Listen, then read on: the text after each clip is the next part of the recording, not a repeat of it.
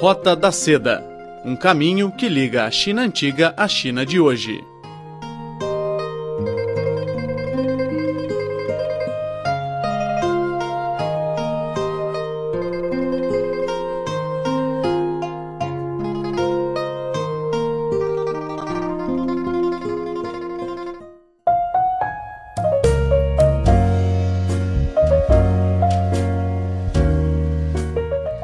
Olá, caro amigo, muito bem-vindo a esta edição do programa Roda da Seda. Sou Silvia Jin. Hoje vamos falar primeiro sobre KTV, ou seja, karaoke. Cantar em casas de karaoke era um entretenimento muito preferido dos jovens chineses. Mas hoje em dia, com o surgimento de novas mídias e a diversificação dos meios de divertimento, as casas de karaoke estão enfrentando uma crise na China.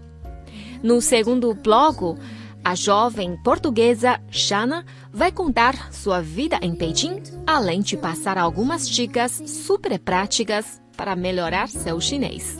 E para finalizar o programa, mais um conto tradicional chinês.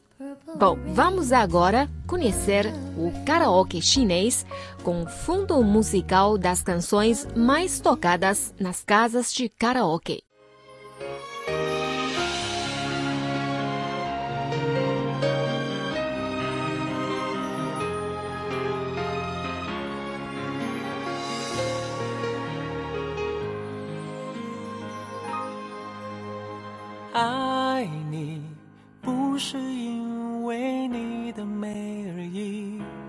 Sou Pedro Wang Tianchong, estudante do curso de português da Universidade de Comunicação da China. Gosto de QTV porque desde criança eu gosto de música.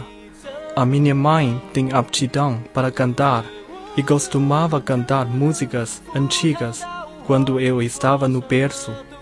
Após ter ido para o jardim infantil, também comecei a ter interesse pela música e acabei por aprender a tocar acordeão durante um ano. Durante a minha adolescência, estudei saxofone por quatro anos e guitarra por dois anos. Acredito que são as experiências de estudar os instrumentos musicais que me inspiraram e impulsionaram a começar a cantar.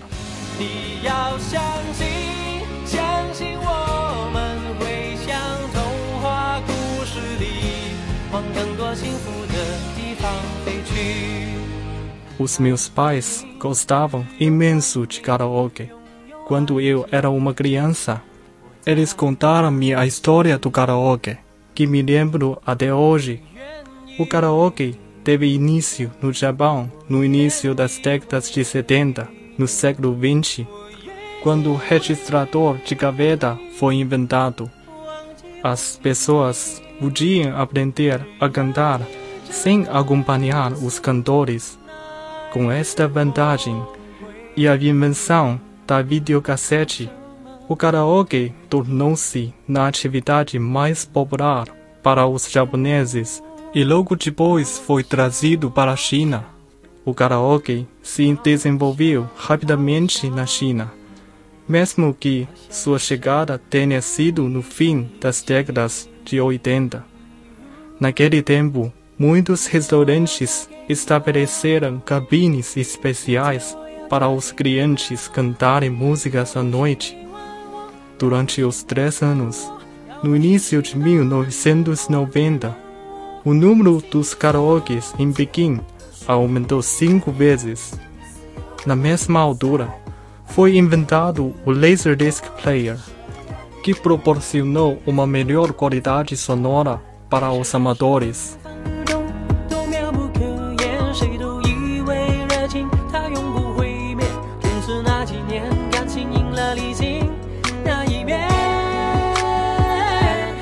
Ir ao QTV era uma atividade popular quando andava na escola secundária, por volta de 2010.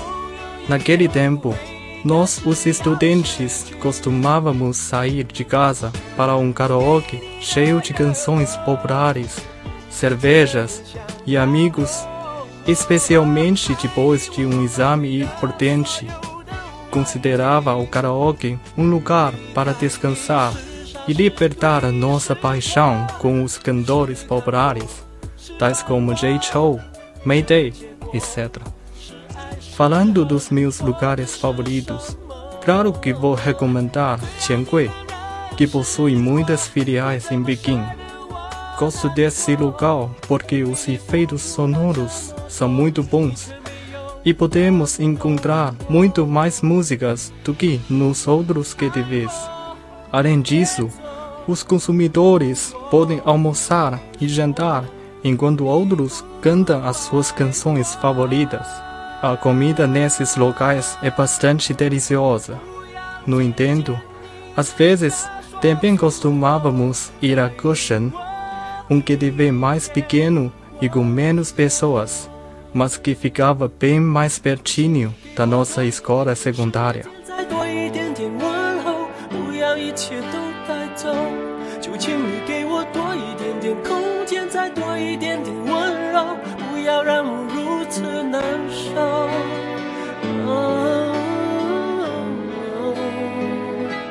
Infelizmente, o QTV encerrou três anos mais tarde. E agora, estou ouvindo que há cada vez mais QTVs a enfrentar a crise de encerramento.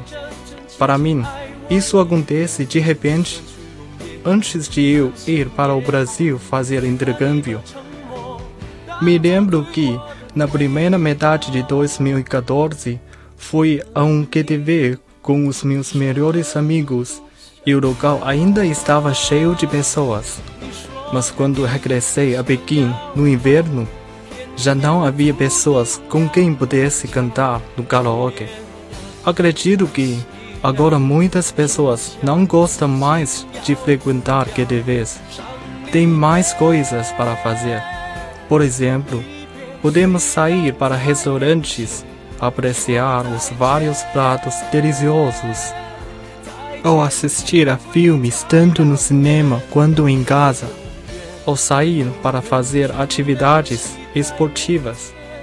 E posso concluir que a nossa geração, que antigamente era obcecada por QTV, está a crescer e agora não tem mais interesse em cantar como uma forma de divertimento.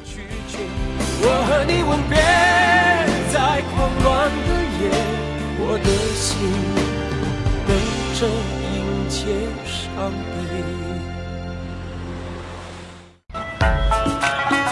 你忙什么呢？你可以便宜一点儿，你去了吗？多少钱？你去哪儿？ Fale chinês. Fique, ouça e aprenda o chinês da China. 切一片西瓜四五两，真正的薄皮脆沙瓤，当四合院的沙发飘着茉莉花香。天的夜全部被遗忘掉。 Olá, caros ouvintes, bem-vindos a mais um programa com dicas para aprender a chinês. Eu sou a Catarina Camboias, como vocês já sabem, e hoje comigo tenho a Xana. Olá, eu sou a Xana, sou do Porto, de Matosinhos. Estou aqui em Pequim há nove meses a estudar chinês e, E não estudo chinês, quase. e estudo chinês. Ah, a Xana é uma turista muito ativa aqui em Pequim e hoje até foi nadar no Hohai. Conta, Xana. Foi uma experiência espetacular. Diziam para não ir nadar para lá, porque ia sair de lá com uma doença de pele, mas estavam cerca de 30 homens de idades todas diferentes, desde tipo os avós, os pais, os mais pequeninos, tipo a brincar com as boias. E é espetacular para praticar o chinês. Eles conversam contigo, mas tu vês tipo, pessoas chineses, chinesas completamente diferentes, tipo, enquanto no dia a dia eles estão completamente estressados, tipo, é completamente diferente. Consegues ter uma conversa, falar de cultura, E são pessoas muito simpáticas. são pessoas muito simpáticas mesmo. Um, qual seria a tua dica para melhorar a aprendizagem do chinês? Para facilitar, pelo menos?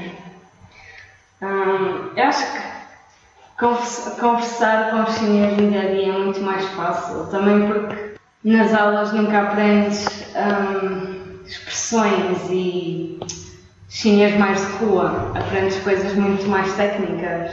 Os chinês do dia a dia. Sim, exato. E sites chineses como o RunRun, que é de género de Facebook chinês, para conversar com pessoas. Os sites de encontros chineses são sempre muito engraçados. Hum, os rotões são sítios mais descontraídos para conversar. Eu e a Joana uma vez fomos a um, um rotão em Tiananmen e conhecemos um casal mesmo querido que eles estavam casados já há algum tempo, tinham uma filha da nossa idade e nós ficamos imenso tempo tipo, a falar com eles e eles ofereceram-nos iogurtes. Foi muito fixe. E nós agora antes de ir embora vamos lá visitá-los e levar-lhes iogurtes. Para pagar a dívida. Sim, um, género. Muito bem. Um momento deste ano todo em Pequim que tenho a certeza que tens muitos momentos para recordar. Mas assim um que tenhas sentido muito chinesa. Um momento que eu tenha sentido muito chinesa. Sim. Que tenhas sentido que estavas mesmo no lugar certo. Acho que foi quando dormi na rua. em Tiananmen, que dormi na rua em frente a um banco para ver o, o nascer da bandeira e. Sabe Sim, o ensaio da bandeira. Ah, dormi algumas horas lá, mas depois, quando vi imensa gente nas filas para ir ver a bandeira, eu pensei: isto não é para mim. Ou seja, a tua veia chinesa acabou logo. Não, não. Depois ainda fui. Eu e a Joana apanhamos um autocarro para Shedu, que é uma aldeia fora de Pequim, cerca de duas horas. E fomos fazer canoagem, fomos andar de jangadas. Foi bem divertido. Tens muitos bons momentos aqui, não tens? Tenho. E o que é que achas de voltar para Portugal? Acho que não é para mim. Queres ficar cá? Quem sabe um dia voltar? Há coisas que eu acho que em Portugal já não tenho, já não tenho os mesmos hábitos. Porque nós habituámos-nos a ter uma vida aqui completamente diferente da que tínhamos lá. Sim, sem tantos. Como é que é dizer? Sem tantos. Bem, não precisas ser tão bem educada na China. sem, tantos, sem tantas formalidades. Sim. Mas podes ser mais tu. Assim, sem. Mais descontraído. Exato. Olha, obrigada por esta lufada de ar fresco. De outra, de outra maneira de vir a China. E. Pronto, obrigada pela tua presença aqui. Obrigada, Ian. Até para a semana.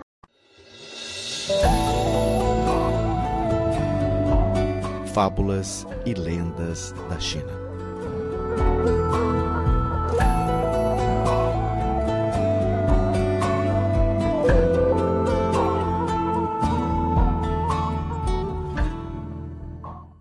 Tocar Kuqin para a vaca.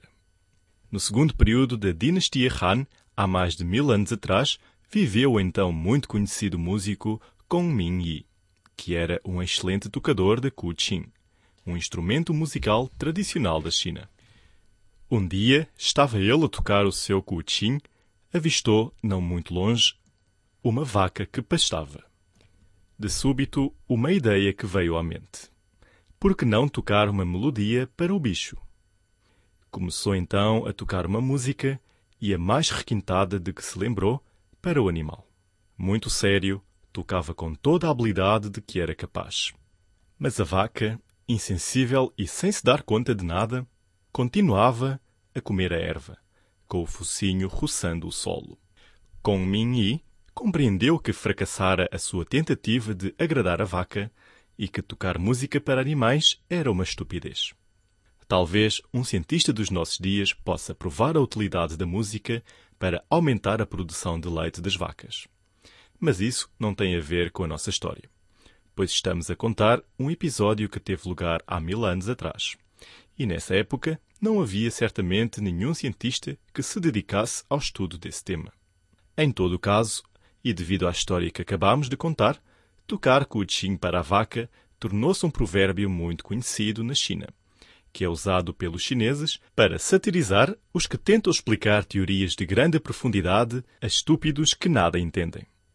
Por extensão, é também usado para exprimir a inutilidade dos argumentos utilizados para tentar convencer um teimoso ou recalcitrante que apenas está interessado em fazer vingar a sua posição, sem cuidar das razões que lhe são apresentadas.